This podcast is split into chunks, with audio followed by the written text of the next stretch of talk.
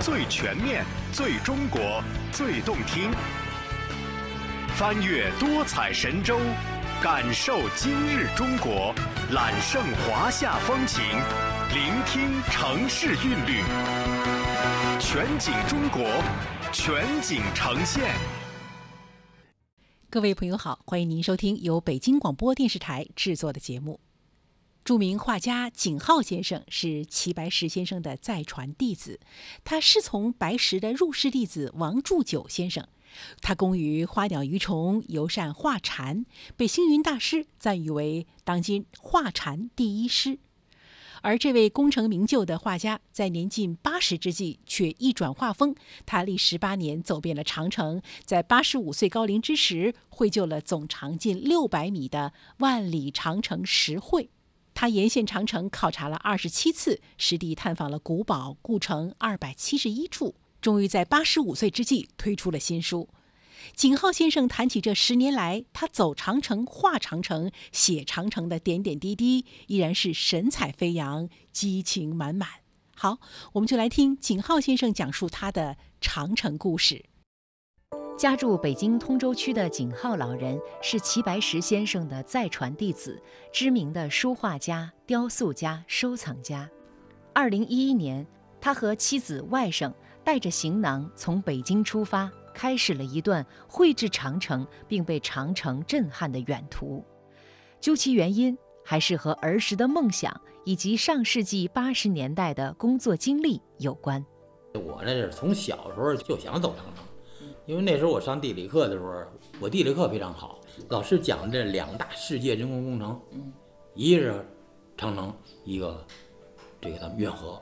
而且小时候想走遍长城，想长城从头至尾看看，有这想法。八四年，我呢是让我搞这些这个调查一下那些个旅游点，将来怎么开发旅游。所以正好我就沿着长城这把这东附近的这些景点我都得跑一遍，是吧？所以那时候亲自接触这个长城。哎呀，那这长城太雄伟了，所以从哪儿开始呢？就是从这个，先从这玉门关、阳关玉门关、汉长城那儿开始，就最西边儿往，因为再往那边走就是大漠里头就没长城了，是吧？就是那个汉朝时候或者唐朝时候留下那墩台，我觉得呢就是不画了，就画长城，就从这有长城的这儿汉长城开始。区别于我们熟悉的青砖结构。汉长城玉门关段竟然是用沙子和红柳筑成，主要是长城的建设就地取材。羌笛何须怨杨柳，春风不度玉门关。景老先生被眼前荒凉寂寞的景象震撼了。原来用稀松的沙子堆积的长城，竟然也能够屹立两千多年。没瞧过这样长城了，特特别激动。我说当然下了车以后。拿起那个写生本，我就在那儿画。哎，那没想到呢，是中午太阳那么热。哎呀，十多分钟以后，是吧？这胳膊就红了。啊，嗯，就红了。我们那外甥赶紧拿着伞给我打着，在这里，在这儿给他画下来了。哎，这样的。反正机上的东西尽量我给他画的，就是必须保持当时原样。哎，是什么样子，我得画准确了。更重要的，景浩先生不仅画长城。还会采访当地的老人，把那些在当地广泛流传的故事、史书中连只字片语也没有的民间故事做了搜集。因为每到一地呢，我必须体验这个，不是说把它就画下来。另外就是这儿，在这个地方是出过什么重大的历史事件，这儿有什么故事，有什么传说，哎，我普通都得都得把它了解下来，不是单单就把它画下来就完了。记录人，记录事。哎，对对对对，所以我画完了的时候呢，就每张画的底下，我都注上，就是它的建筑年代、建筑地点，就是这段长城在什么地方，这儿呢发生过历史什么故事，是吧？都在我现在那画底下都注在底下了。所以这一路上呢，对于长城，老说长城的伟大，是吧？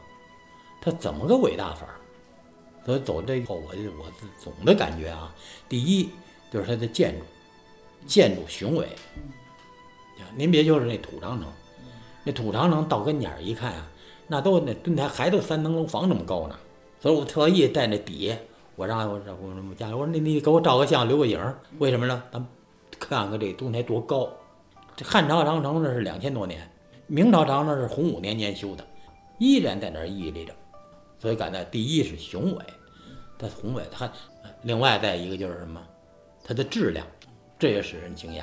后来我就了解说，这个你看这土长城，这怎么会就这么质量？后来在那个博物馆，长城博物馆建一小石头牌儿，这石头牌儿上刻着名字，巴掌巴掌大的小哎，对，就那么巴掌那么大一个小石牌儿，上头刻着名儿，谁谁谁谁谁谁谁谁谁，在这儿住的这段儿，把这小石头牌儿啊，在住的这个这段长城里，这是责任制啊！那一行一行一行那么砸上去，我说，您想想，几百年上千年，它都不动了。景老先生先后踏访了玉门关、阳关、汉长城、河仓城、长乐城以及莫高窟、榆林窟，途经甘肃、宁夏、陕西、内蒙古、山西、河北、天津、辽宁等地，一共七十四个县市，终于回到了北京。他带回来的不仅有五千多张照片、一百多小时的视频、四本厚厚的日记，更有关于长城建设过程中活生生、沉甸甸的民间故事。最终，景先生共绘制幅长三点六米、宽零点七二米的墨稿一百六十六幅，总长约六百多米，可单幅欣赏，也可首尾相连成一幅长卷。画完这些，他又用了六年。更难得的是，哪一座敌楼存有裂缝，哪里正在开发建设，他们去探访和写生的时段，恰巧经过的一辆小轿车，都被景先生真实呈现在作品上，所以他的作品就叫《万里长城实绘》。我说这样，百分之八十是写真，一点不差，一点不错的画出来；百分之二十的艺术处理，以写实为主。所以为什么我这画叫长城实绘呢？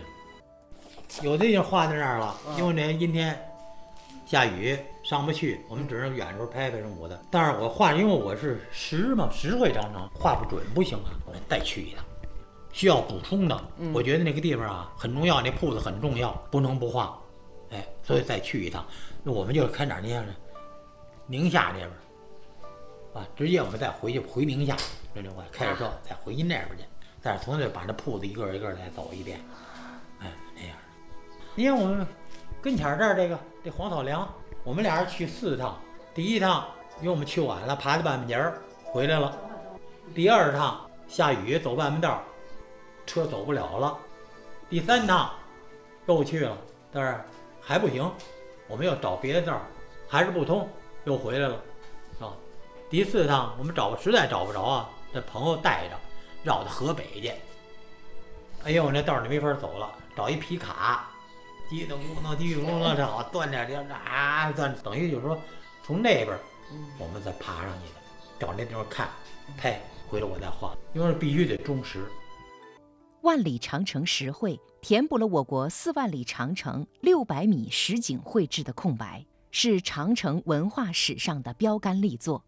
去年七月，整幅作品。在北京市政协展出，景浩将长卷的手稿捐赠给了通州档案馆。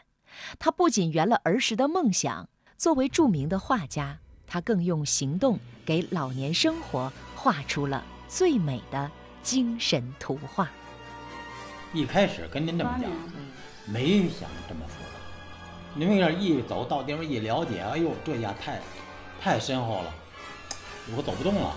所以这样就慢慢的细化吧，别留遗憾，是吧？能到地方有故事这就要把它画出来，是这样。关山大漠，看不完日月轮转，